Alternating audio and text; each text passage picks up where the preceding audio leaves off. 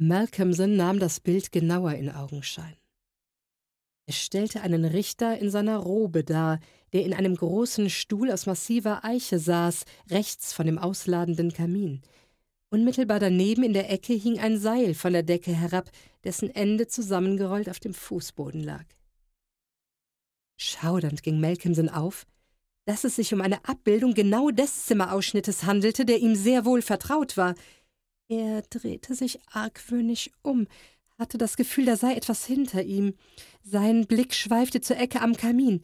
Mit einem grellen Aufschrei ließ er die Lampe fallen.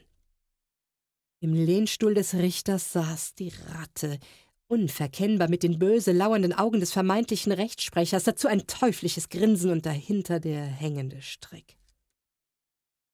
Nur das Heulen des Sturms draußen war zu hören, ansonsten herrschte absolute Stille.